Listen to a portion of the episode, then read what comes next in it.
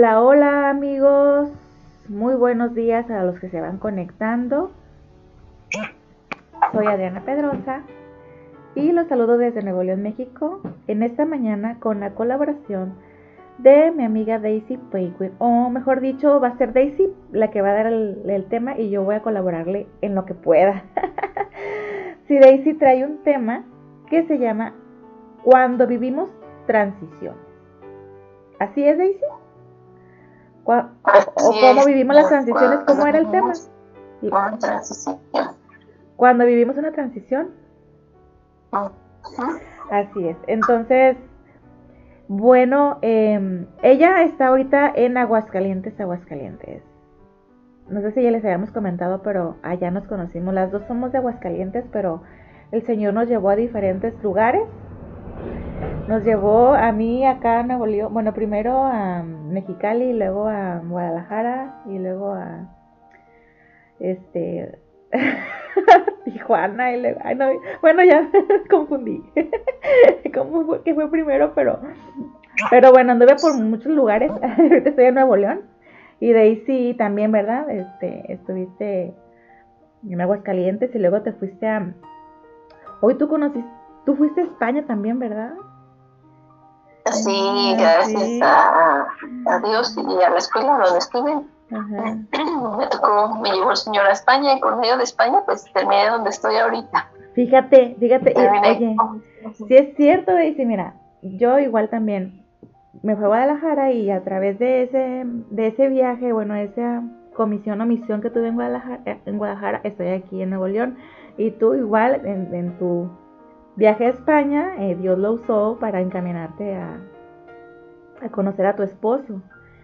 Y bueno, hemos estado así, eh, itinerantes por la vida, por los diferentes lugares del mundo.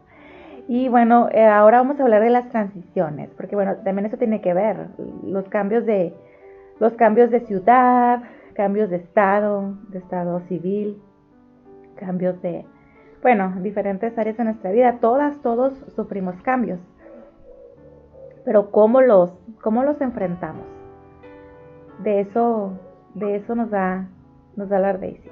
Tienes la palabra. Y bueno, antes de que empiece Daisy, perdón, saludos a, a quienes nos están escuchando y quienes también ya se están conectando a la sala de chat. Ahí estamos también, listas para eh, leer sus mensajes y poderlos compartir. Adelante, Daisy. Sí, Adri, pues mira, he estado, este va a ser más que un estudio, va a ser una charla. Eh, como sabes, eh, aquí en mi, en mi, viaje de ya de tres meses, por un proceso mental alargado, sí, este, estamos aquí y ha sido, ha habido muchos, muchos ajustes y esto me hizo pensar acerca de pues la transición, ¿verdad? En nuestras vidas hay muchas etapas, como tú decías, y, unas son fáciles, otras no tan fáciles. Me gustaría hablar de, esto cuando vivimos una transición. y quiero empezar con, con esta definición, transición del latín transicio o transitio, es la acción y efecto de pasar de un estado a otro distinto. El concepto implica un cambio de un modo de ser o estar. Por lo general se como, o se entiende como un proceso con una cierta extensión en el tiempo. La transición supone una especie de etapa no permanente entre dos estados. Y pues el cambio es, es inminente. Tú decías, siempre, siempre estamos en, en cambio porque el tiempo no se detiene. Pero eh, la vida, a pesar de que corre, tiene ciertas etapas, es más como que más distinguible algunas etapas en nuestra vida. Cuando éramos niños no entendíamos mucho y así, así este, lo compartías cuando estábamos practicando detrás de audífonos, que somos niños y crecemos y tenemos también transiciones, pero yo creo que como niños no somos tan conscientes. Conscientes. Conscientes del paso del tiempo. de hecho decimos, ay, ya quisiera ser grande, quisiera trabajar, etcétera, y no, no sabíamos lo que decíamos. ¿Cierto? Entonces, este, el, el, cambio siempre está ocurriendo, no, el tiempo no se puede detener y las circunstancias de la vida han traído a notarse algunas etapas. Eh, por ejemplo, eh, yo, yo, puse aquí, ¿verdad? Somos personas de hábitos y no nos gusta el cambio. Cuando somos chiquitos, cuando somos niños, somos muy flexibles. Este es menos, menos difícil, ¿verdad? Un cambio para un niño. O sea, si le pones, um, sí, sí es buena la rutina, pero igual, si le explicas que va, vas a ir de viaje, el niño pues se, se prepara. Es más fácil para el niño como a, ajustarse a ese cambio. Yo llego aquí, yo llego y pierdo la cabeza, no como gallina descabezada. y los niños este, pues igual conociendo y todo, pero no están como yo. Ah, no están Igual porque ellos, bajo la protección, ¿verdad? Ellos no tienen tanta responsabilidad como uno, uno ya grande. Entonces para un niño es muchísimo más fácil acoplarse a un cambio que un adulto acoplarse a un cambio. Yo recuerdo cuando me mudé la primera vez de, de Aguascalientes a, a Mexicali, tenía 10 años bueno, ya me había mudado anteriormente, pero ahí mismo dentro de Aguascalientes. Y no recuerdo, no recuerdo de la primera mudanza. Yo no me recuerdo la que vivía en una casa y luego vivía en la otra, pero no me costó trabajo así como tú dices. Eh, todo era nuevo, diferente, era emocionante. Y quizá mis papás estaban estresados por juntar las cosas, acomodar la casa, pero si yo me tocaba dormir en un sofá y luego en la cama, wow, todo era una experiencia nueva, diferente y, un adulto lo ve como que, ay, qué incómodo, ay, qué cansado, ah, me tengo que levantar a hacer esto. Igual también cuando me mudé de, ciudad, pues fue un cambio bien drástico. Al principio fue, fue confuso porque era contextos completamente distintos. Eh, y como quiera me adapté rápido. Siento que me adapté muy rápido. Y mi mamá no, fue la que no se adaptó tan rápido, fue la que buscó otra casa, pero ahí mismo dentro de la misma ciudad. Y otra vez, pero, pero sí, um, ahora que lo mencionas, eh, sí es, es verdad, como niña no me costaba tanto trabajo. Cuando fui creciendo, ya en la adolescencia tocó otro cambio, fue un poquito más complicado porque bueno, ya empieza uno a tener amigos que sientes como que, ay, no me quiero ir porque no quiero dejar de convivir con mis amigos de la calle, de la cuadra. Y así va, pero como quiera en la, en la edad, en la juventud, sigues viéndolo como desafíos, como algo novedoso y todavía no, no eres tan consciente de, de los riesgos, por así decirlo, que implica moverse de un lado a otro. Creo que, eh, no sé si ya me adelanté mucho, Daisy, pero creo que eh, las transiciones para mí han sido más complicadas desde que, desde que soy mamá desde que me caso, porque bueno, yo desde que me casé fui mamá ese mismo día porque mi esposo tenía un hijo de su anterior matrimonio, él era viudo.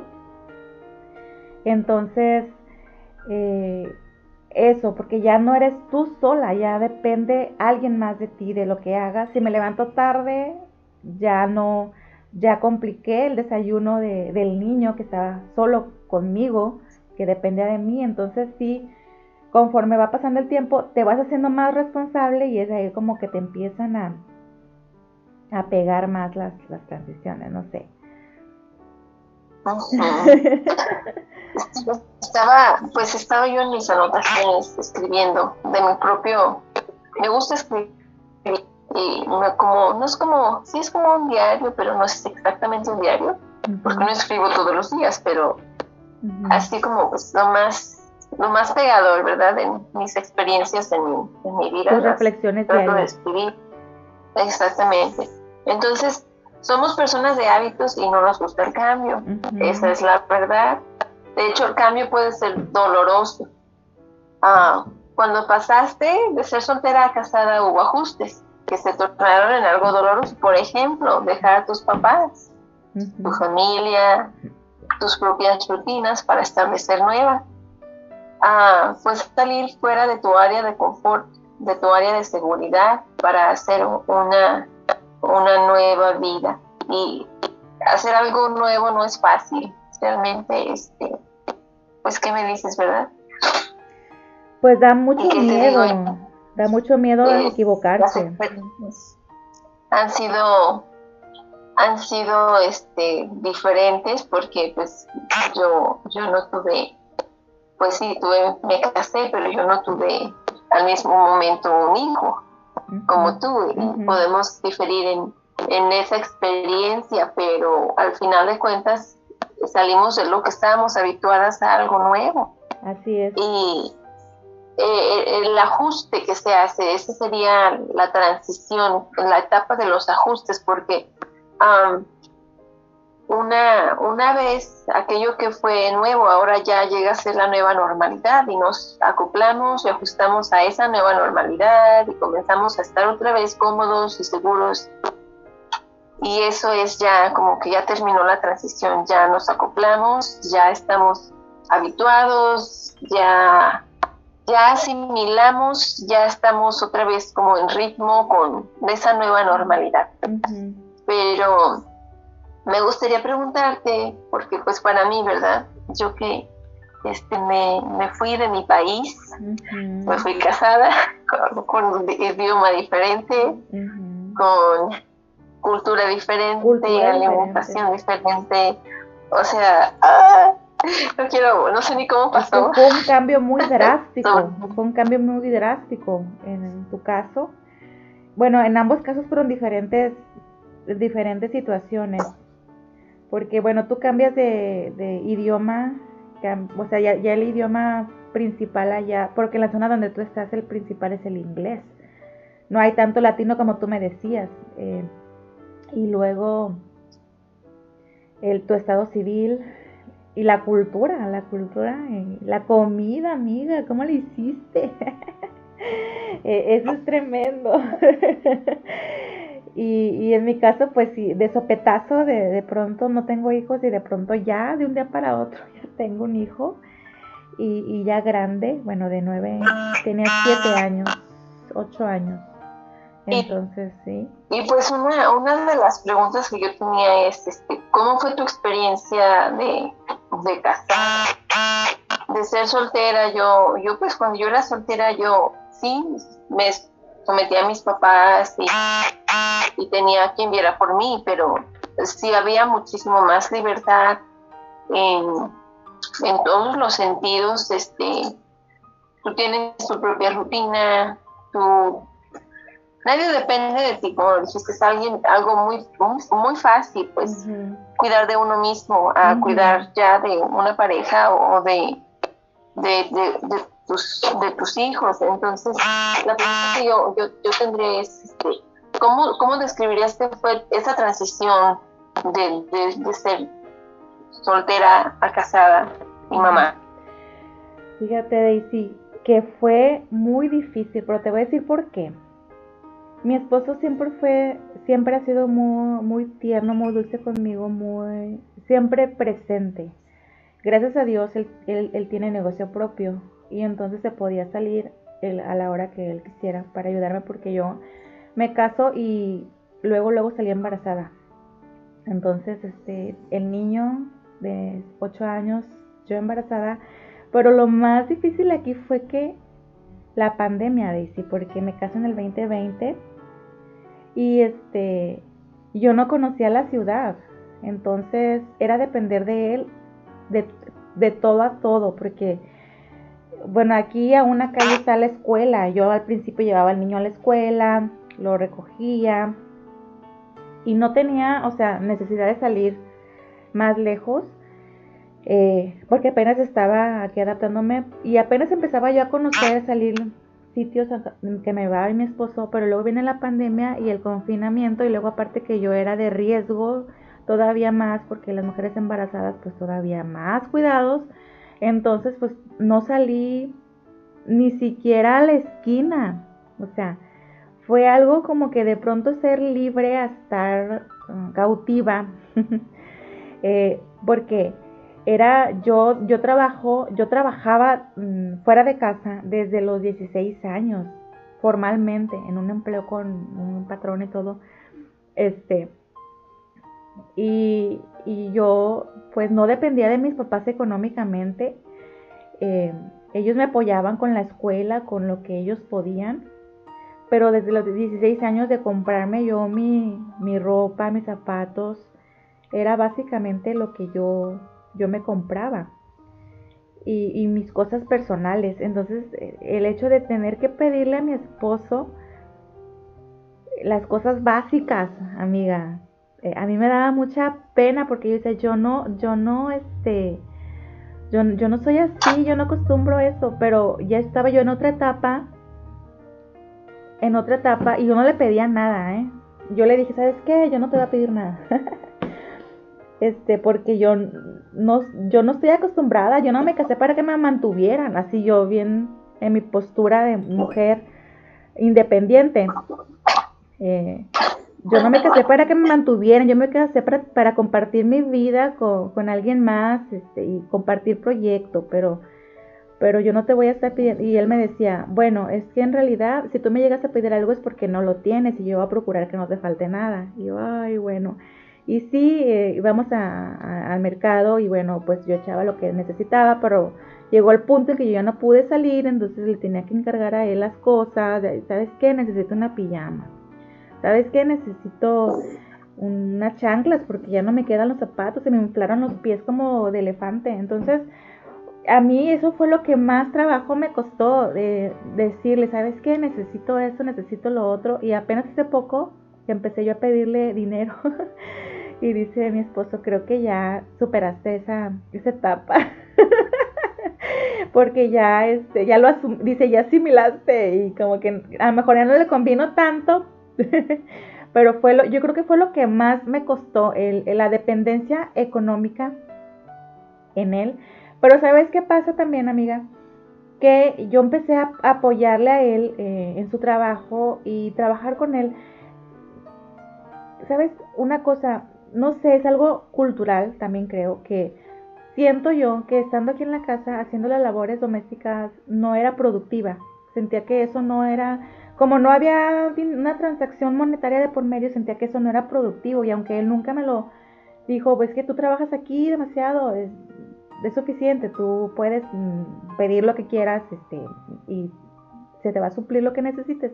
Pero yo traía como que en mi, en mi interior, en mi en mi pensamiento que, eso no era, que eso no era productivo y, me costó trabajo eso, me costó trabajo mm, darle valor a, lo, a lo que hago en casa porque también pasa de que yo me sentía que no hacía nada, eh, que, no, que mi día no, que no había hecho nada, que estaba aquí en la casa pues nada más con la bebé y, como no estaba la, la, casa completamente limpia, la ropa había, había ropa sucia, yo decía, yo no estoy haciendo nada. Eh, y, y, vieras qué frustración me, me, daba y todavía me da de, de, pronto, que siento que no estoy haciendo nada. Entonces, pero yo pienso que ah, leyendo algunas, algunos comentarios de otras mamás en, en redes sociales me doy cuenta que es algo, es algo cultural, que sentimos que para ser productivas necesitamos tener un ingreso económico. Pero la realidad es que no es así. Pero sin embargo cuesta mucho trabajo. Y ahora que le estoy ayudando a él con ciertas cosas en su trabajo, que veo que le están, algunas cositas que yo hago, interacciones que yo hago, le están ayudando a que lleguen nuevos clientes, me siento más productiva y a lo mejor eso, quizá eso me dio seguridad para yo decirle, hey, necesito esto, hey, me das dinero para acá, ¿verdad? Incluso él también me da y ya no me siento tan culpable. Entonces, no sé si con eso contesté tu pregunta, amiga. Ah, compartir y voy a ser un poco más específica y, gracias por compartir este honestamente, ¿verdad? La transparencia.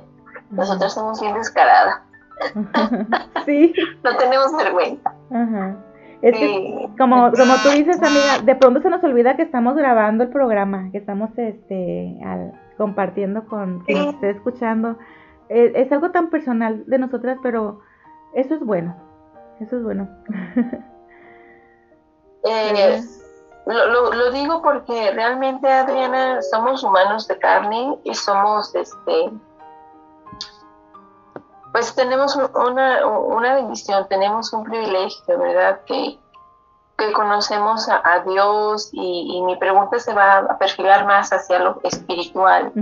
Ah, cuando tú eres soltera tienes obviamente muchísimo más tiempo libre. Y había leído yo una publicación también en redes sociales que Dios le pide a los hombres ir a las montañas cuando va a encontrarse con ellos, pero Dios nunca va, nunca le pide a una mujer ir a cierta montaña, Él viene a ellas.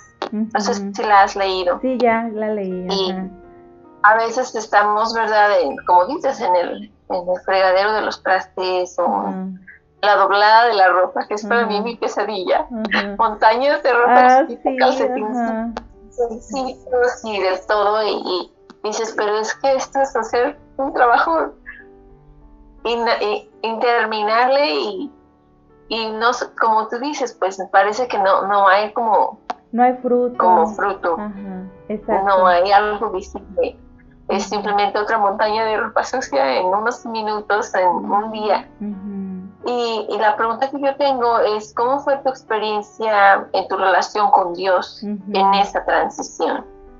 Sí, pues igual como te digo, así como en, la, en, la, en el aspecto material, me sentí improductiva, como ya no tengo tiempo yo de, de leer, escribir, como tú dices, tú llevas un diario y escribes tus reflexiones. Yo hacía eso, yo hacía eso cuando estaba soltera, cuando empecé yo mi vida cristiana, incluso este libro que te mandé hasta allá este, recopila muchas de mis reflexiones de mis primeros años como cristiana. O sea, este libro no es un libro teológico porque son, son reflexiones de una principiante en el camino del Señor. Se llama ¿Qué significan estas piedras? Yo escribía y escribía lo que Dios me, me decía, según yo, en, mi, en, mis primeros años de, vida espiritual. Eh, y, y así me gustaba leer, me gustaba escribir, me sigue gustando, pero ya no tengo, ya no tenía el tiempo suficiente. como te digo, eh, me sentía frustrada porque no había terminado de limpiar la casa, pero igual también porque no tenía el tiempo de, de sentarme a leer. He comprado de libros como no tienes una idea y no tenía yo el tiempo de leerlo. Abría uno y empezaba la niña a llorar y, y así. Tú ya sabes todo lo que, lo que pasa en, una, en, una, en un hogar, entonces sí fue, sí fue muy, muy, muy difícil, muy frustrante. Y te contaba detrás de micrófonos que fui a un taller de teología bíblica para mujeres la, la semana pasada, por eso no tuvimos programa. Y este, yo salí muy, muy motivada. Me, nos enseñaron a desarrollar un tema de Génesis Apocalipsis con, uno, con un método muy práctico y creo que muy bueno. Y, y yo salí frustrada, primero animada, yo con ganas de llegar y ponerme a hacerlo. Pero por, por el otro lado frustrada porque dije, ¿ya qué hora lo voy a hacer? Y veía yo en el taller a, señoritas, estudiantes incluso de aquí de la, de la escuela, de la universidad, y, decía, wow, o sea, que yo hubiera tenido este taller cuando no estaba casada, le hubiese sacado más provecho, así, así pensaba. Y fue algo muy, muy frustrante, te digo, aparte de, todo, porque yo trabajaba en una escuela cristiana, eh, o sea, yo trabajaba en una escuela cristiana, amiga, entonces era como que yo estoy sirviendo a Dios, estoy sirviendo a Dios eh, en, en la escuela. Entonces, de pronto ya no, ya no trabajar en una escuela cristiana, y yo decía, pues ya no estoy sirviendo, ya no estoy sirviendo a Dios porque tenía un concepto del servicio a Dios creo que distorsionado o incompleto. Me costó, me costó trabajo darme cuenta que eh, también la, haciendo lo que, lo que me correspondía hacer ahora como mamá, cuidando de los niños, sirviéndoles a ellos, a mi esposo, este, podía yo también, de esa manera estaba yo sirviendo a Dios. Entonces, esa transición fue, fue difícil, pero, pero también gracias a, Dios que, que, estuve yo participando en un, en un grupo de estudio bíblico de aquí de la iglesia, pude, pude entender, pude entender la, esta nueva etapa y pude yo, este, pude entender esa nueva etapa, amiga, y pude, pues asumir, asumir mi nueva, como la, ahora como mamá, como esposa, la, la oportunidad que tengo yo de, de, servir a Dios, al edificar a mi familia, al mostrarles el camino del Señor, disipular, disipular a mis, a mis hijos. Antes tenía alumnos, ahora tengo hijos y, poderles enseñar la palabra del Señor.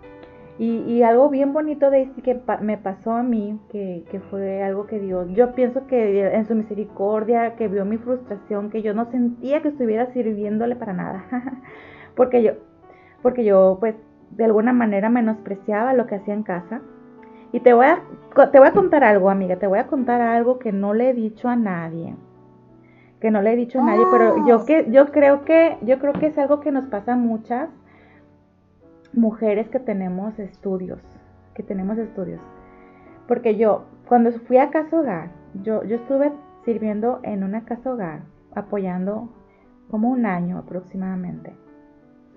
Este y llegó un momento allí en la casa hogar que este, yo, yo fui como maestra, yo fui como maestra ahí pues llegó un momento en el cual los que se hacen cargo de los niños, los papás de casa hogar, ya no pudieron estar. Hubo un conflicto, una situación ahí problemática que ya no pudieron hacerse cargo de los niños. Entonces me tocó a mí entrarle como la mamá de los niños. Pero cuando le entré como mamá de los niños me quedaba muy poco tiempo disponible para ser la maestra. Entonces te como que en las dos. Pero los fines de semana pues no había clases. Me quedaba yo con las niñas eh, y era de que desayuno, comida y cena. Entonces yo me recuerdo una ocasión, yo iba a la tienda en la mañana a comprarlo del desayuno. Iba sola. Entonces iba a la mitad del camino ya de regreso. Iba frustradísima, amiga. Yo decía, ¿a qué vine aquí? Yo decía, ¿de qué me sirve mi título de maestría? O sea, yo, yo no entendía por qué Dios me había puesto ahí a, guisar huevos para las niñas si yo tenía un título de maestría? yo decía, yo decía, esto, esto que estoy haciendo lo puede hacer cualquiera sin estudios. Yo estoy desperdiciando mi, mis dones eh, haciendo huevo. O sea, venir a la tienda y lavar ropa, cocinar, lo puede hacer cualquiera yo estoy, yo me estoy desperdiciando, tengo que, tengo que hacer algo, Dios tienes que hacer algo porque esto lo puede hacer cualquiera y lo que yo hago, no cualquiera lo puede hacer. porque, o sea, mi profesión necesitas un título, necesitas una preparación. Así yo me puse en ese plan. Pero, y ya después me regreso a, Mexicali, este, me regreso a Mexicali porque pasó una situación en mi familia que tuvimos que volver a Mexicali, entonces, este, y yo regreso a la misma escuela donde estaba y todavía con el mismo puesto que yo tenía, yo era directora de la escuela, de primaria. dije, ah, pues ya están las cosas en orden, porque pues aquello lo puede hacer cualquiera, eso no puede ser cualquiera, Dios, Dios por eso pues ya me devolvió acá, porque tú sabes, ¿no? Pero no, o sea, ahora no estoy en una escuela, ¿verdad? Y, tómala, así como que cállate. Y bueno, para, para lavar trastes, para cocinar, no necesitas un título. Yo, bueno, entonces necesito otra vez, o sea, otra vez, pero no lo que Dios quiso, yo de alguna manera me estaba preparando. En esa, fue una preparación, a ver cómo lo vas a asumir, o sea, cómo vas a, este cambio de estar mm, en, un, en un trabajo a otro, pero igual eso, estaba yo sirviendo a Dios y yo decía, bueno, es que no estoy sirviendo aquí para nada, no estoy haciendo nada espiritual, lavar trastes no es nada espiritual este, tender las camas, doblar la ropa, eso eh, no es tan piadoso como dar una clase de escuela dominical, como este, enseñar en una escuela cristiana. Eh, escribir para los niños no es tan piadoso. Pero ya me he dado cuenta que, que, es más todavía, porque estás enseñando a los tuyos de tu casa, estás discipulando a tus a tus hijos. Y Dios fue tan bueno conmigo, tan misericordioso, que a pesar de mi corazón orgulloso, me, me, dio la oportunidad de empezar el programa de radio de, de, Un Planeta con Esperanza. En, ese, en el 2021 empecé y, y fue para mí como que recuperar un, ministerio, aunque ya lo tenía, nunca lo dejé, o sea, nunca... Dios siempre me dio uno y era mi familia, pero no lo veía como tal. O sea, yo no necesitaba un programa de radio para disipular a, a Humbertito. O sea, yo, yo, lo, yo lo podía hacer aquí en los devocionales familiares, mm, llevándolo a la iglesia, etcétera. Pero yo tenía el, un concepto, como te digo, eh, distorsionado o incompleto de lo que es el servicio a Dios. Y, y, tan solo el hecho, tan solo el hecho de hacer las cosas con amor, hacer todo con amor, eh, ya estás, ya estás colaborando para el reino, porque los niños ven el amor de, Dios en ti, ven a Cristo en ti. Eh, y, eso, eso Daisy, no sé si a ti te pasa, pero a mí me sigue pasando que de pronto no estoy tan contenta o tan gozosa eh, a la hora de servirles la comida, a la hora de, servirles. Me, hace falta gozo en todo lo que hago y quizás sea por el cansancio o te puedo dar mil excusas, pero pero hace falta, me hace falta a mí personalmente eh, recordar que, que, que estoy discipulándolos a ellos, que estoy mostrando, tratando de mostrarles a Cristo en todo, en todo lo que hago. Y sin menospreciar las, las labores más sencillas como levantar un par de calcetines, ¿verdad? Porque también está en eso. Eh, ¿Cómo lo hago? Si lo hago enojada porque lo, vuelvo a tirar o lo, o lo hago este, gozosa de que, de que tengo una oportunidad de mostrar gracia en eso. Y me tengo que recordar todos los días y a cada momento eso, que, que eh, cuando levanto un calcetín o cuando les sirvo la comida, tengo una oportunidad de mostrar la gracia de Dios a ellos. Entonces, eso fue quizá también de lo más, de lo más difícil. Ha sido una bendición escucharlo ha sido una bendición que, nos hayas compartido así bien transparente. Este, igual, ¿verdad? Dios nos enseña, eh, Dios nos enseña quién es, quién es este, realmente somos. Yo, yo este, escribía aquí las circunstancias de la vida. Trajeron a flote donde estaba mi corazón y qué tan fuerte y genuina mi dependencia, mi relación con Dios. Eh, las, las, las, diferentes etapas que uno enfrenta, algunas son más fáciles que otras. Ah, por ejemplo, es más fácil dar la bienvenida a un ser que dejarlo ir. Eh, es obvio que el matrimonio es más fácil que un divorcio o una viudez.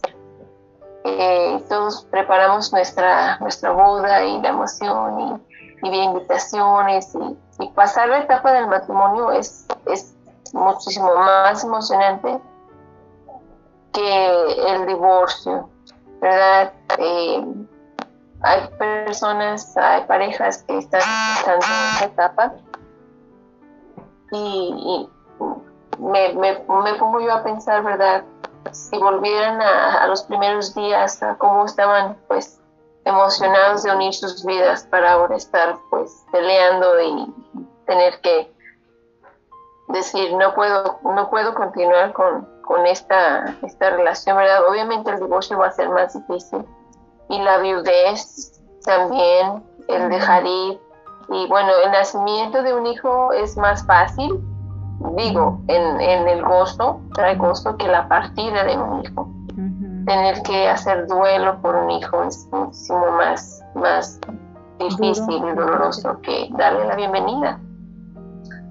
Eh, el gozar de salud es muchísimo más fácil que enfrentar una enfermedad cuando te, dan un diagnóstico, ¿verdad? Entonces hay etapas, hay etapas en, la vida y quisiera yo ir a un pasaje bíblico y ese va a ser Eclesiastes 3.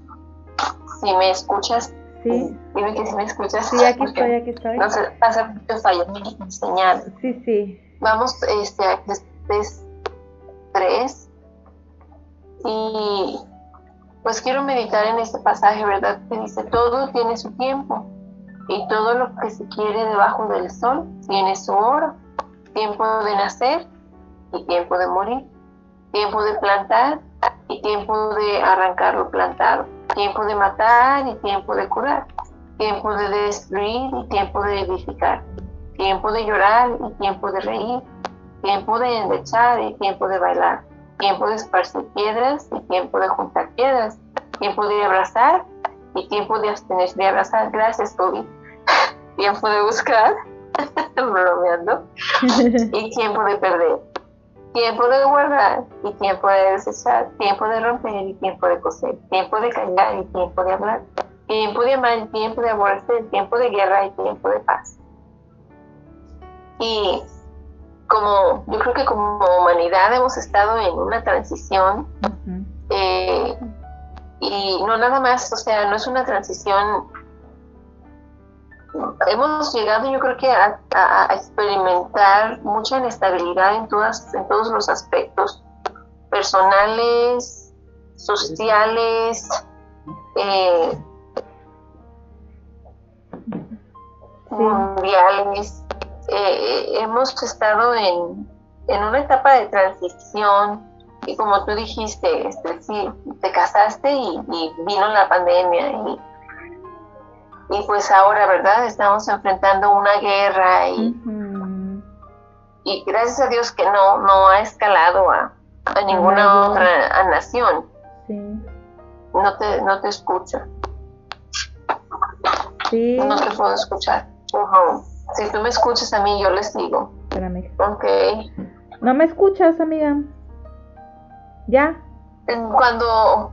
Ya, ahora sí. Ya, ya, ah, puedo escuchar. Oye, amiga, antes de que continúes, y no sé si vas vas, a, vas para allá, pero así como tú me preguntaste a mí cómo fue que yo eh, espiritualmente, cómo fue que yo viví esa transición, bueno, yo te conocí a ti Tú estudiaste en un, en un colegio bíblico, te este, preparaste para servir al Señor el tiempo completo, así como nos enseñaron a nosotros así en nuestras iglesias.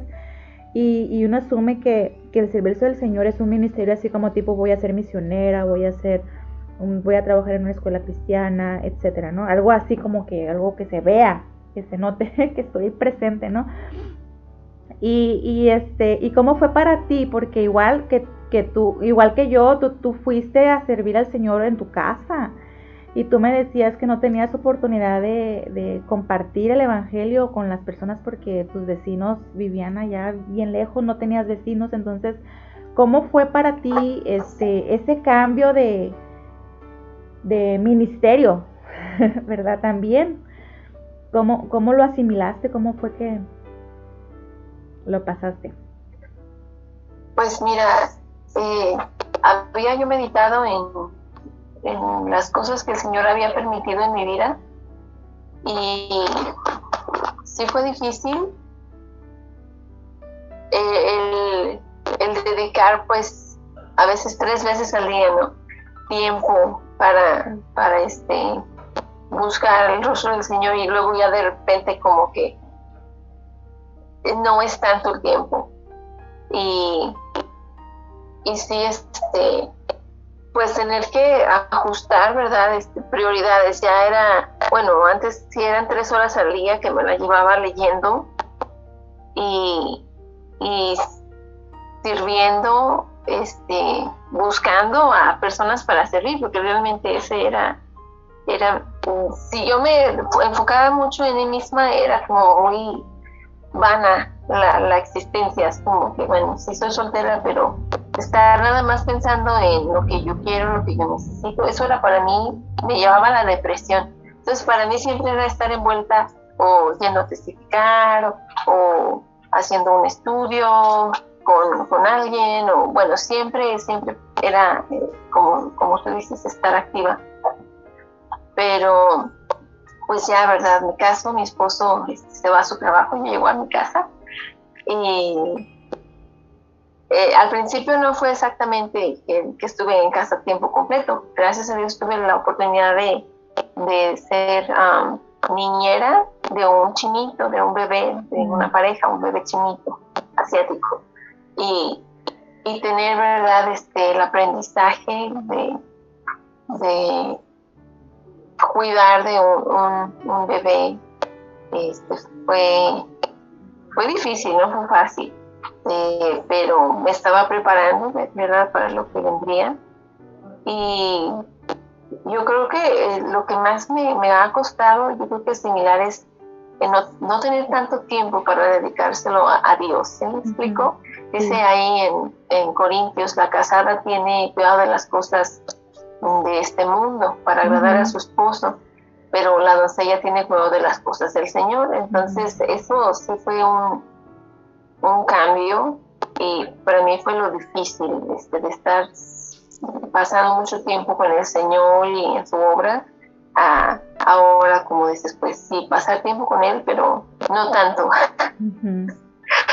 Así como que 15 minutos en la mañana y otros a lo mejor en la noche, porque durante el día como que pensamos que lo espiritual es estar ahí, ¿verdad? Sentado y leyendo. Así es. es que tenemos un concepto, tenemos un concepto mm, incompleto, creo, de, de, la vida espiritual, que es sentarse, leer, meditar, estudiar la palabra. Y eso es parte, pero la, creo que nos, nos está tocando ahorita la, la parte práctica, vivir el Evangelio, mostrar la gracia de Dios en cada cosa. Y quizá antes no teníamos el tiempo para lo práctico, teníamos mucho para lo teórico y creo que nos llenamos de teoría y la etapa del matrimonio es la etapa de poner en práctica lo, aprendido. Y, muchas veces no se termina de asimilar la teoría, pienso, y por eso cuesta trabajo ponerlo en práctica y ver, y ver, ver, ver cómo Dios puede usar a una mamá de, muchas, muchas maneras. Siendo gentil con el vecino, con el que pasa vendiendo. En mi casa sí pasan muchos vendedores, no sé en tu casa para allá, eh, no creo, pero bueno, son, diferentes contextos. Pero, pero es otra, vaya, es otra etapa y, hay que asimilarlo y hay que um, ver, ser, ser atentos a la, a la manera en que Dios nos quiere usar ahora en esta etapa, ser sensibles a su, a su llamado y, obedientes también, porque puede ser que nos instalemos en la queja del ya no tengo tiempo y, vamos a esperar a que los niños crezcan para, para volver a servirle. Y entonces estamos dejando pasar esa, esa oportunidad de que en cada etapa tenemos de servirle de diferentes maneras.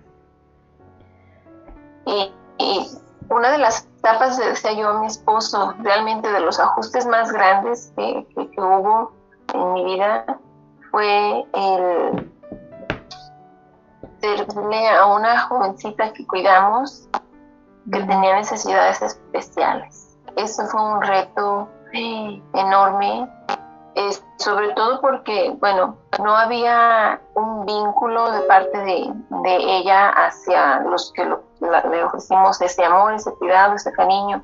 Siempre hubo un rechazo, eh, siempre hubo una duda de si nuestras intenciones eran buenas hacia ella, cuando realmente no había ninguna mala intención. Es difícil, ¿verdad? Que otra persona, es difícil amar a alguien que no se deja ser amado es difícil este, um, tolerar a veces situaciones donde tú das sin esperar nada a cambio, pero aquella persona no lo recibe y, lo siente como un ataque.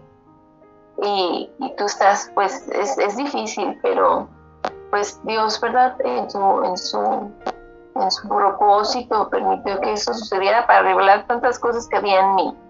Muchísimas necesidades de reflejar, eso es a lo que voy, ¿verdad? El cambio y las etapas en nuestra vida tienen propósitos. Tú decías ahí, eh, el, llegar a ser mamá eh, es ahora poner en práctica aquello que aprendimos de lo que, del tiempo que pasamos con el Señor. Yo a veces honestamente digo, ay, yo aquí le fallé.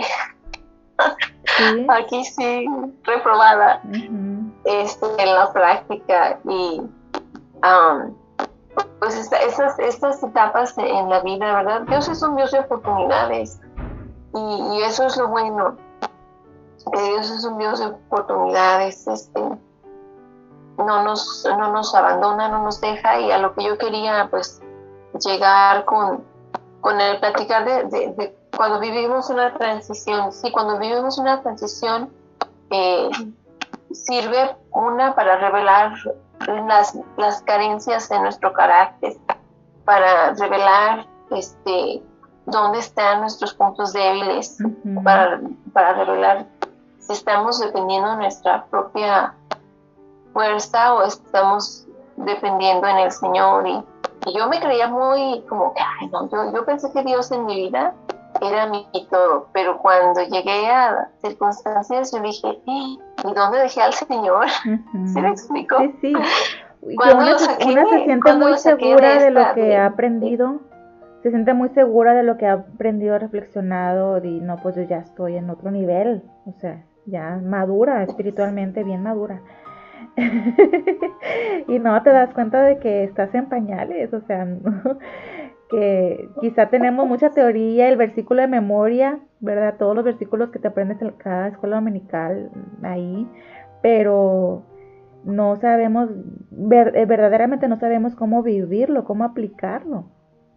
Ese es el problema. Sí, y, y este es a donde muchas veces, ¿verdad? Ahí es donde fallamos y a mí me gustaría, ¿verdad? No tenemos una una clase firme pues con alumnas presentes, pero el Señor se ha dado la oportunidad de, tener este espacio para poder compartir que hemos descubierto en estas, en nuestras jornadas, en nuestras transiciones de nuestra vida. Y um,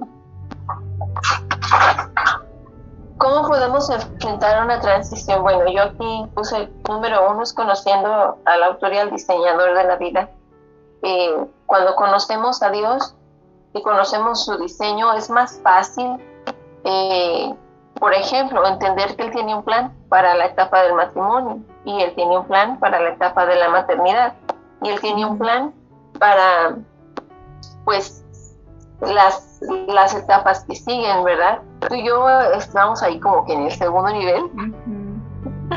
Sí. Este, estamos en la maternidad, todavía no somos abuelitas, todavía nos falta mucho y ya nos tocará, ya nos tocará ese tiempo, pero es, siempre necesario tener un mentor y, yo creo que hay carencia de, personas, de hermanas, de, de, mujeres sabias que quieran ser mentoras de las más jóvenes.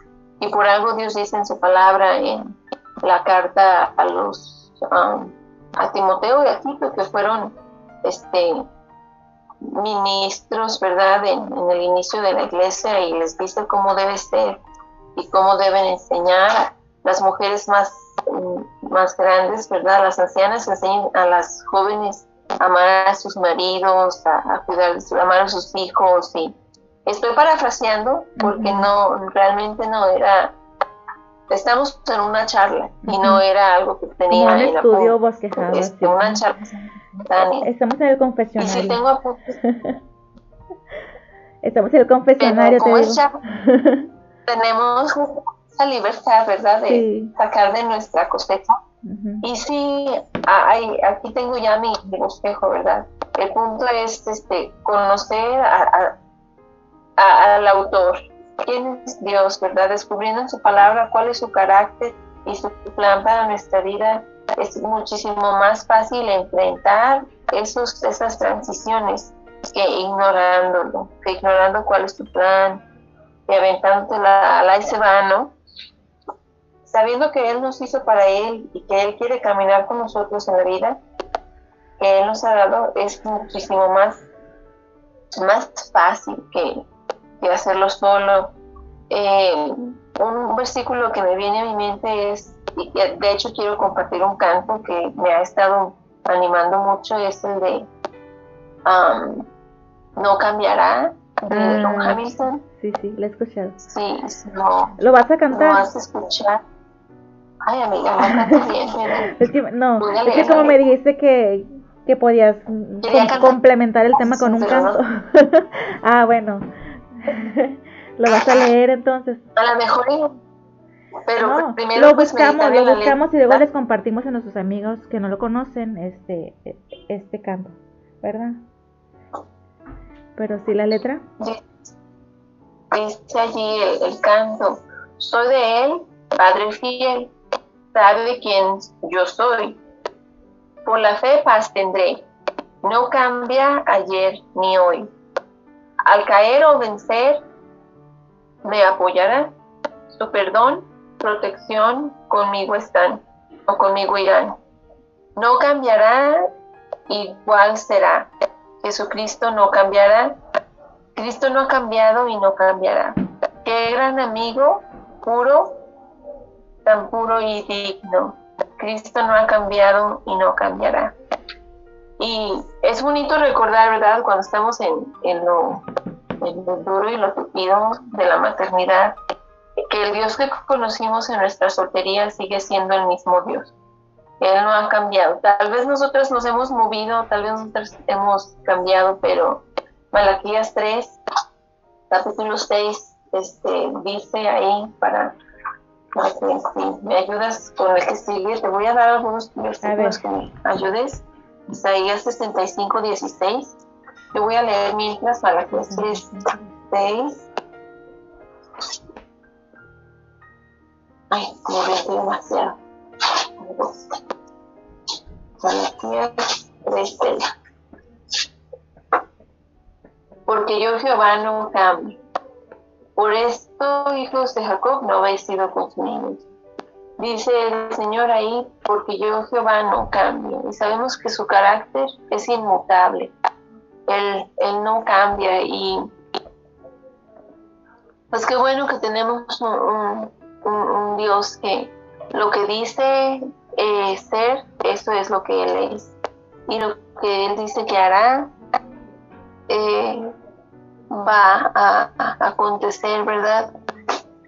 Eh, es, fácil descansar cuando sabes que, que Dios es, tu ancla, Él es, Él es firme, um, sabiendo que Él es bueno, sabiendo que Él es sabio, sabiendo que Él es amoroso. Eh, vamos a Isaías 65, 16, 25. 65 del 16 al 25. 65. Déjame ahí. Me quité mis lentes y no los traigo, que no me había fijado. Ok. Ahí es 60. Por razón. ya sé, oye, esa es otra transición que ves. Ya no ves sin lentes. sí. ¿Sí es Muy bien. Ok. Isaías 65, 16 dice, el que se bendijere en la tierra, en el Dios de verdad se bendecirá, y el que jurare en la tierra, por el Dios de verdad jurará, porque las angustias primeras serán olvidadas y serán cubiertas de mis ojos. Porque he aquí que yo crearé nuevos cielos. ¿Sí estoy bien? ¿Sí? Sí. Nuevos cielos y nueva tierra tema, pero ahorita voy a explicar. Ah, oh, perfecto. Porque aquí que yo crearé nuevos cielos y nueva tierra, y de lo primero no habrá memoria ni vendrá al pensamiento. Mas os gozaréis y os alegraréis para siempre en las cosas que yo he creado, porque he aquí que yo traigo a Jerusalén alegría y a su pueblo gozo, y me alegraré con Jerusalén y me gozaré con mi pueblo, y nunca más se oirán en ella voz de lloro ni, ni voz de clamor. No habrá más ahí niño que muera de pocos días, ni viejo que sus días no cumpla, porque el niño morirá de cien años y el pecador de cien años será maldito. Edificarán casas y morarán en ellas, plantarán viñas y comerán el fruto de ellas. No edificarán para que otro habite, ni plantarán para que otro coma, porque ningún porque según los días de los árboles serán los días de mi pueblo y, y mis escogidos disfrutarán la obra de sus manos. No trabajarán en vano, ni darán a luz para maldición, porque son linaje de los benditos de Jehová y sus descendientes con ellos, sus descendientes con ellos. Y antes que clamen, responderé yo. Mientras aún hablan, yo habré oído. El lobo y el cordero serán apacentados juntos, y el león comerá paja como el buey, y el polvo será el alimento de la serpiente. No afligirán ni harán mal en todo mi santo monte, dijo Jehová. Creo que ya sé para dónde vas. sí, pues eso está hablando de una transición, es una, es una, es una profecía, ¿verdad?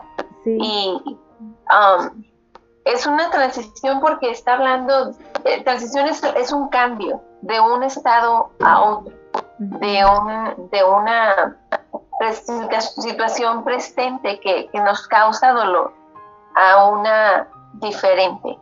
Y, bueno, estamos aquí en, esta, en este mundo, en esta tierra. Para aquellos que no le conocen es muchísimo más difícil el enfrentar este, las situaciones de la vida, pero hay una promesa, ¿verdad? Y, dice ahí que lo que me, me, llama mucho la atención es ahí, él dice que él se gozará con su pueblo. Y dice allí, ¿verdad? Que edificarán casas, y morarán, y plantarán viñas, y comerán el fruto de ellas. Y todo tiene su tiempo, tiempo de de gozo y de reír y tiempo de llorar. puede que estemos en un tiempo de, dificultad, pero la promesa de Dios es que habrá un tiempo, un tiempo de, paz. Y sí, este, es más fácil enfrentar una transición cuando sabes el carácter de Dios y otra cuando sabes sus promesas su promesa de, que él, él está allí contigo, que Él incluso ah, con el versículo muy conocido de Apocalipsis 21.4, que Él enjugará toda lágrima de los ojos. Eh, y lo comparto porque he, escuchado en, en, mi, en mi estancia aquí a varias familias, varias personas, varias amigas pasar por situaciones difíciles en, esta, en estos momentos, ¿verdad? Eh, algunas de ellas por el divorcio. Y, pues eso es por causa, ¿verdad?, de la caída, por causa del pecado, por la falta de perdón, por la falta de, pues, la falta de, Dios en el corazón de sus parejas. Nosotros no podemos controlar a los demás, pero Dios este, está con nosotros y no nos, no nos deja y y hay otra, otra amiga que me contó pues que perdió a su, su hija de 22 años, después recién graduada. Entonces el duelo de haber perdido una hija cuando ya había seguido una experiencia de 22 años con ella, el duelo de dejar, eh, el duelo de tener que ajustarte a una nueva normalidad, causa mucho dolor. Entonces cuando, cuando ahorita, ¿verdad? Yo ya gocé, es difícil, ya gocé a mi familia tres meses, el ver a mis hijos con sus abuelitos, va a haber una transición y un día vamos a estar todos reunidos para ya nunca separarnos. Y eh, a eso es a lo que iba, ¿verdad? Este, hay muchas promesas y eso, en, en eso es en lo que me enfoco. eh, sí, el Señor es, es bueno, sí, el Señor es sabio, sí, el Señor nos ha dado estas etapas para disfrutarlas. Y, y hay quienes está pasando más difícil, muchísimo más difícil, como aquellos que están allá, ¿verdad? Había tiempo de paz en Rusia, había tiempo de paz en Ucrania, pero ahorita es tiempo de guerra. Y eh, yo hago la invitación a, todos aquellos que nos escuchen, que cualquiera que sea la transición en la que están, en cualquier etapa de su vida, en la que estén, busquen conocer a ese, a ese autor de la vida, que le ha dado un diseño y le ha dado un propósito y que tiene un plan para, pues, para salvar. Él tiene un plan para, para que no anden caminando solos, para que se agarren de su mano y puedan disfrutar de quién es Él. Y verdad, este, nosotras como mamás cristianas eh, nos, nos demos un tiempecito de, pensar y, disfrutar, este, de, como te decías, ¿verdad? Eh, el cambio de pañales solamente es por dos años de cada niño. A lo mejor dejan el pañal más temprano, a lo mejor lo dejan más tarde. Yo no entendí mucho eso, me frustré mucho con mi primer niño, mi pobrecito, ¿verdad? Ahí lo traumé con, con este, la transición que le estaba haciendo de pañal a sí, amiga, es que fíjate, eh, nosotras mismas frustramos a las criaturas. Mira, por ejemplo, Helen todavía no camina y ya tiene un año, cinco meses, va a cumplir año, cinco meses este mes. Entonces yo preocupada, ay, todavía no camina, eh, pero dije, no la voy a estresar, porque si le decía, ay, ándale, párate, pero ella doblaba sus piernitas. Entonces dije, no, voy a disfrutar, voy a disfrutar con ella ese proceso, eh, si se para un aplauso así, entonces igual el cambio de pañales, nosotros mismas queremos acelerar las cosas para ya no batallar, entre comillas, ¿no? El cambio de pañales no sé cómo lo vamos a vivir, pero pero sí ser conscientes de, esas, de esas pequeñas oportunidades que tenemos todos los días para, para mostrar la gracia de Dios y disfrutar cada etapa con ellos, para que ellos también puedan, puedan pasar por, por sus transiciones de una manera más, mm, menos dolorosa, menos difícil, ¿no?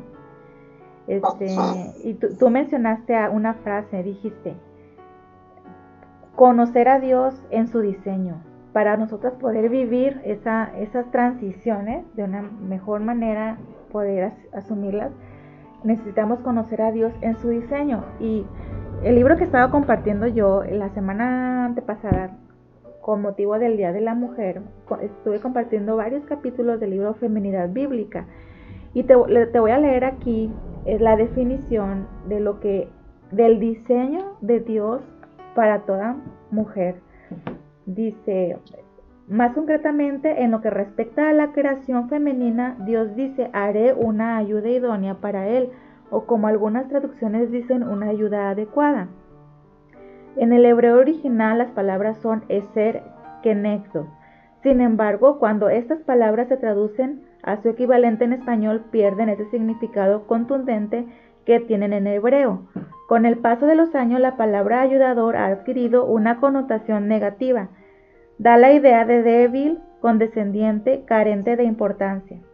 Ser significa uno que ayuda, que aporta aquello que le falta al otro. Un ser le brinda ayuda a la otra persona para cumplir una tarea.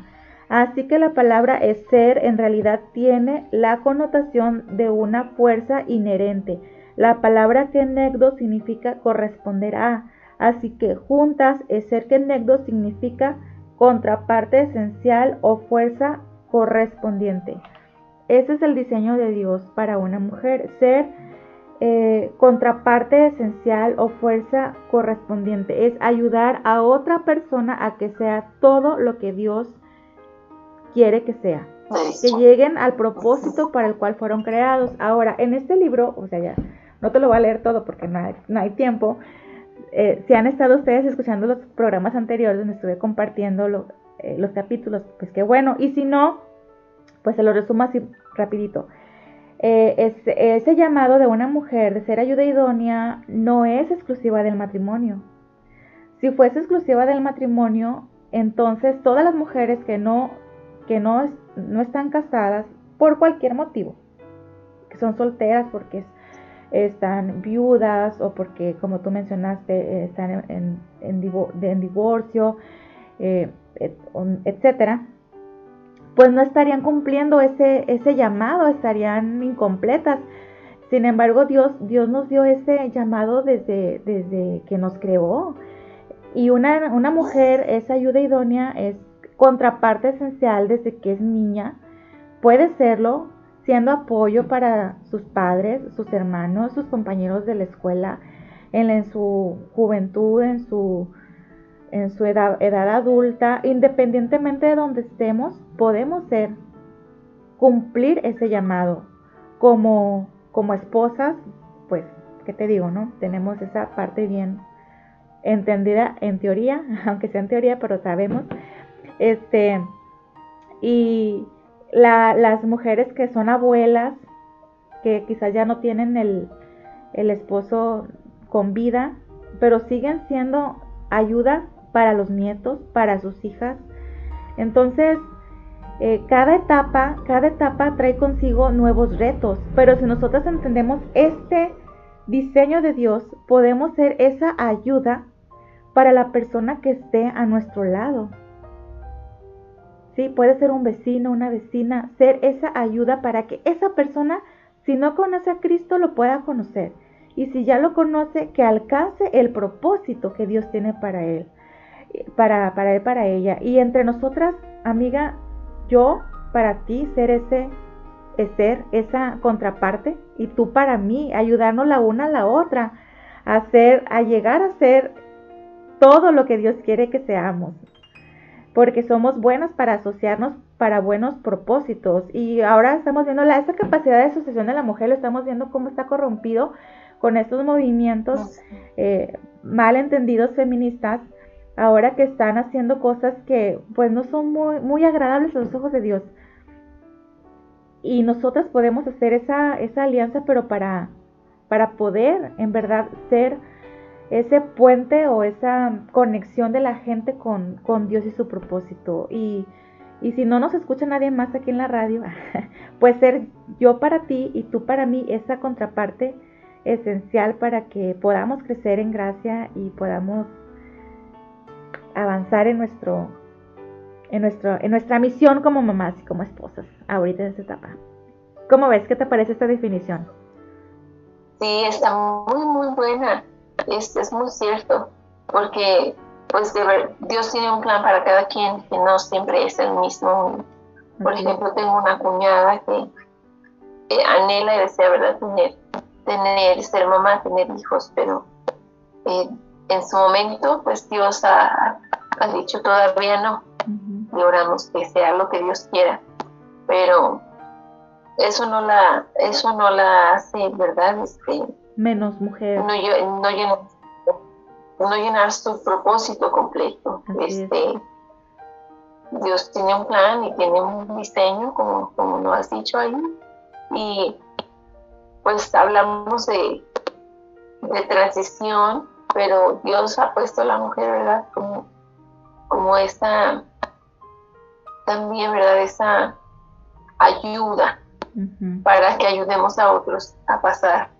Como yo decía, yo de veras quisiera tener una mentora y hay, hay, algunas hermanitas que, que, tengo a veces que les he hecho una llamada, que son más grandes que yo, que tienen experiencia. Oye, hermana, así, así, así.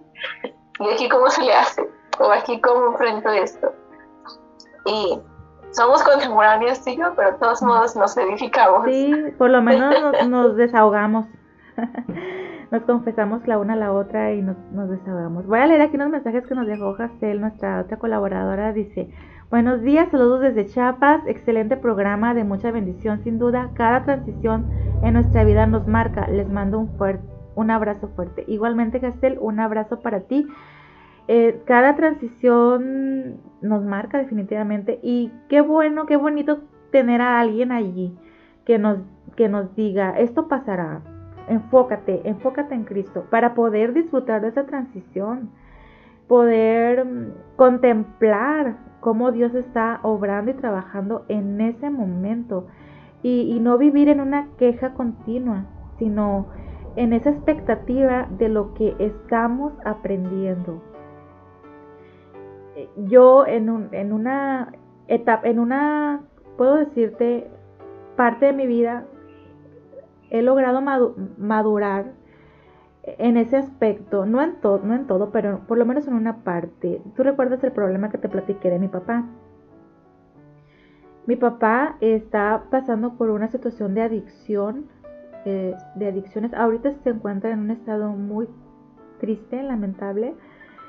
Y yo recuerdo cuando vivía con él, al principio me frustraba queriendo hacer yo la obra del Espíritu Santo, quererlo, quererlo yo este, convencer de pecado, de justicia y de juicio y, decirle, ¿verdad?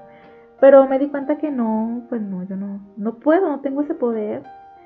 Solo Dios puede, puede convencer el corazón.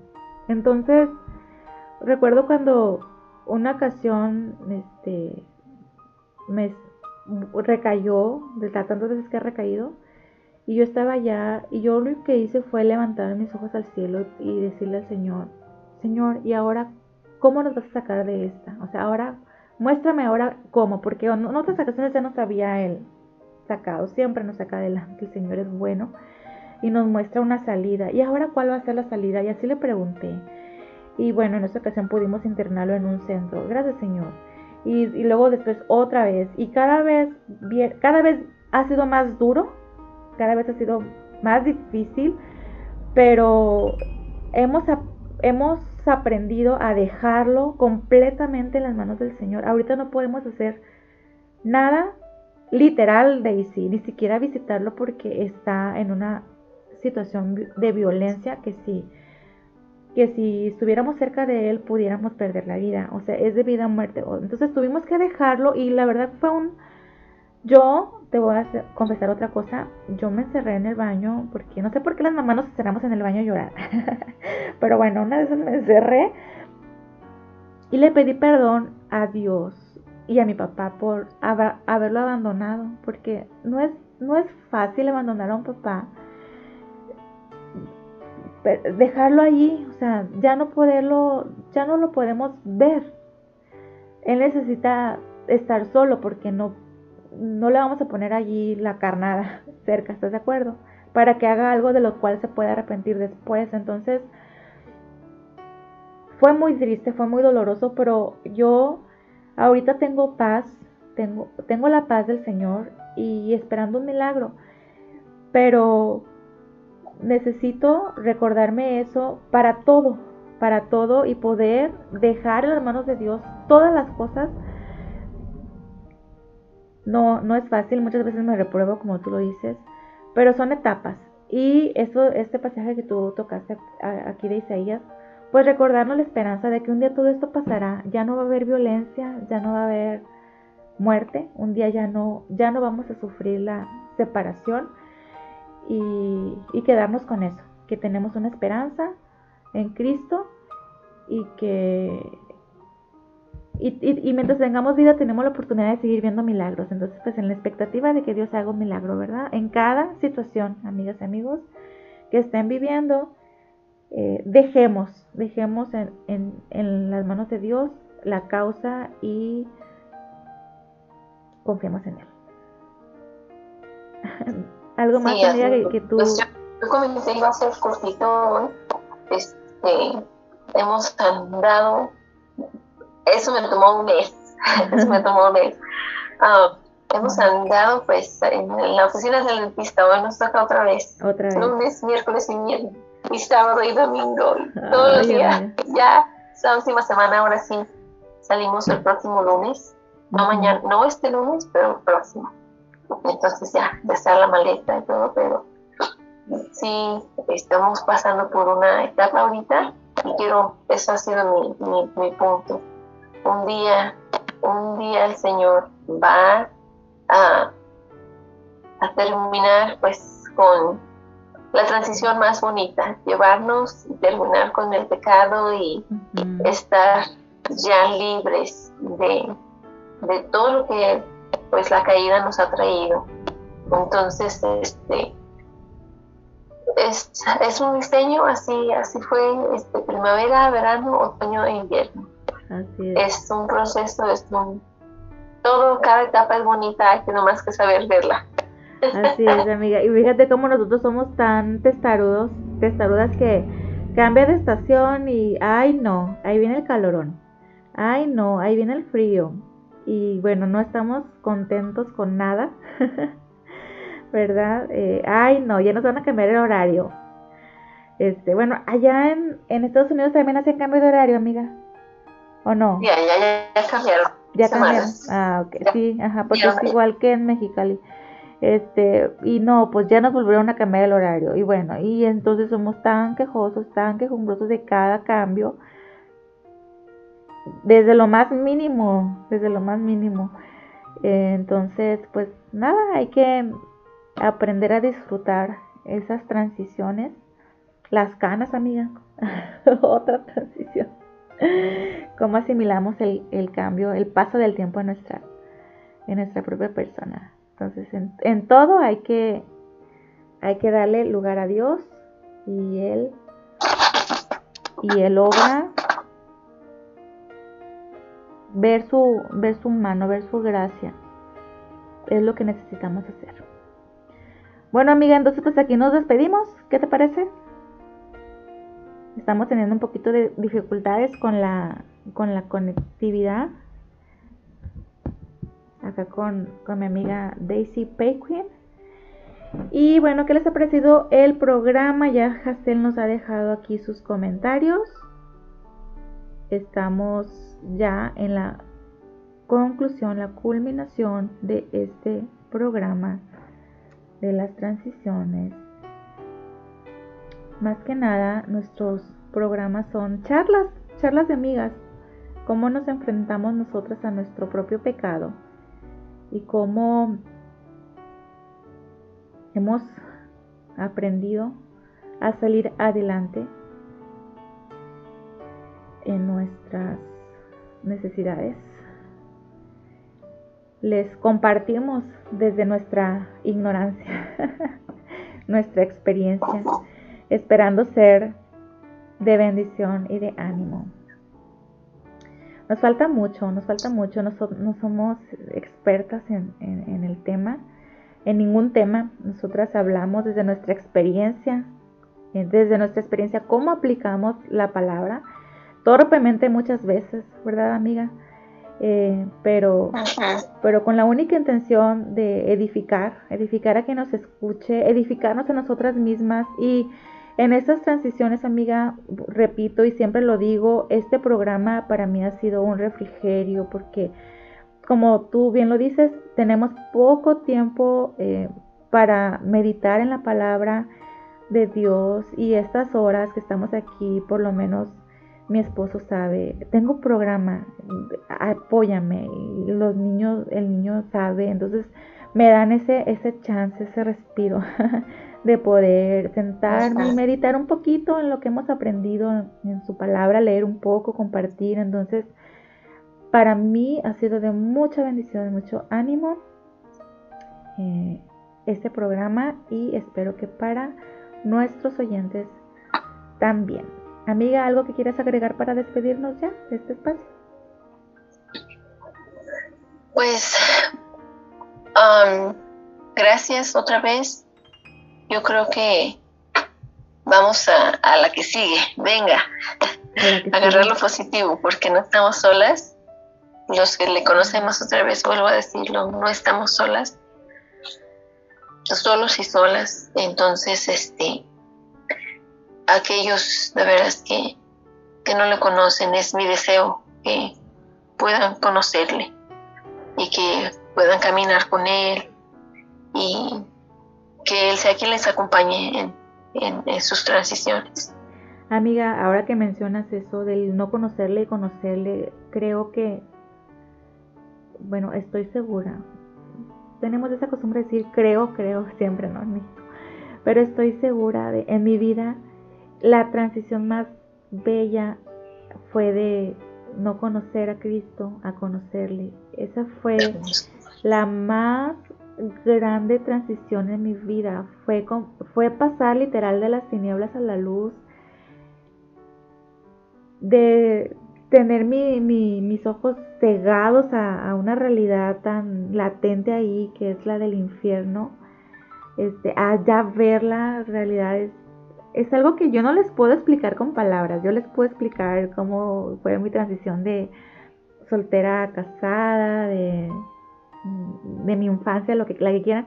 Pero esa, esa, no, no tengo palabras, amiga, para yo explicar cómo es, es algo tan bello, tan especial, que solo cada persona puede saberlo en, su propia experiencia. No lo puedes experimentar en cabeza ajena, vaya, no.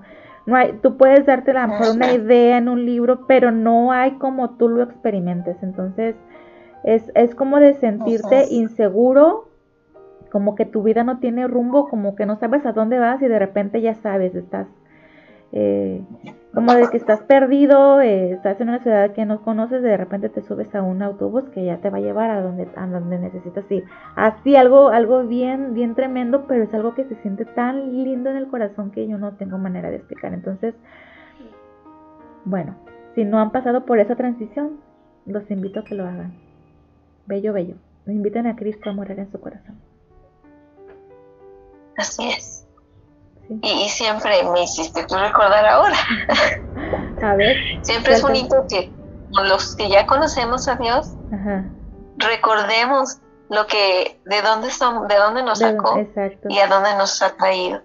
Y cada vez que, lo compartes con, alguien más, es como volverlo a vivir. Así es. Volver a vivir fresques. Recuerdo que yo estaba perdida, pero ahora ya sé que puedo ir con Él. Y no por lo que yo he hecho, ni por lo que haré, sino por lo que Jesús ya hizo. Exactamente. Y me apropié de Él. Exacto. Que Dios no, no, actúa, no nos paga conforme a nuestras acciones, sino conforme a lo que Cristo hizo en la cruz. Así nos trata Él. No ve nuestro pecado, no ve nuestra condición ve lo que, lo que Cristo hizo y, a través de Él es que somos, somos bendecidos y, podemos alcanzar la, la, gloria, el cielo, a través de los méritos de Jesús solamente. Entonces, busquemos al dador de la vida, al que murió por nosotros, y confiemos a Él nuestra alma, nuestro, nuestro presente, nuestro futuro.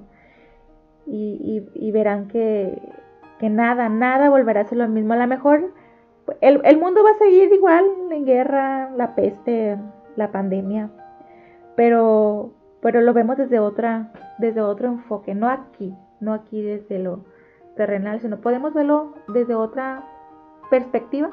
A veces de repente nos volvemos a bajar al suelo, ¿verdad? Porque no, no tenemos nuestra, nuestro enfoque correcto. Este, seguimos siendo pecadores, aunque ya seamos salvas, salvos por gracia, seguimos, seguimos este, nuestro corazón se sigue inclinando al pecado, a la desobediencia, a la desconfianza, pero ya sabemos nosotros cómo, cómo volver a, esa, a ese enfoque. Entonces, es bien lindo, es bien bonito poder decir, un día todo acabará, un día eh, estaremos con Él en gloria y todo esto terminará.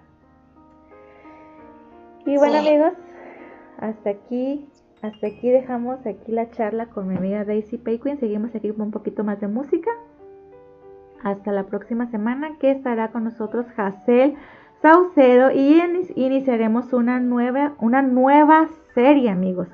Las bienaventuranzas. Estaremos hablando de las bienaventuranzas a partir de la semana que viene y estaremos alternando Hazel, Daisy yo, yo ni hago nada, yo nada más hablo con ustedes, ustedes hacen todo. Qué comodina yo, ¿verdad? muchísimas gracias Daisy, muchísimas gracias, qué bendición otra vez. Después de un mes casi, ¿verdad? Un poquito más, no, sí, poquito más de un mes de, que tuvimos el, el, la clase contigo de una fe como la de Job, fue la última contigo. Ya está en Spotify, igual también está. No sé si me voy a animar a subirla, amiga, porque hice muchas confesiones. bueno, entonces vámonos a un poquito de más música. Seguimos aquí en Oasis Divino. Bendiciones para todos.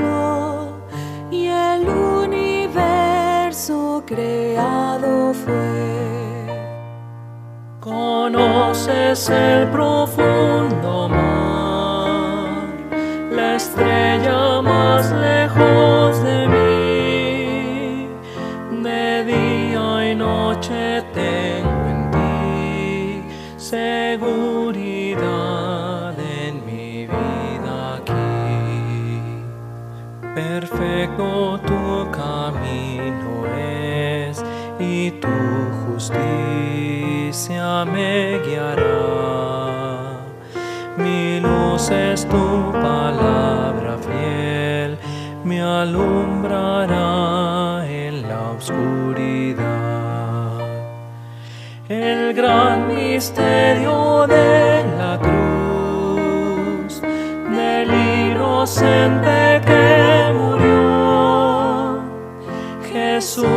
por mí su vida la gloria es para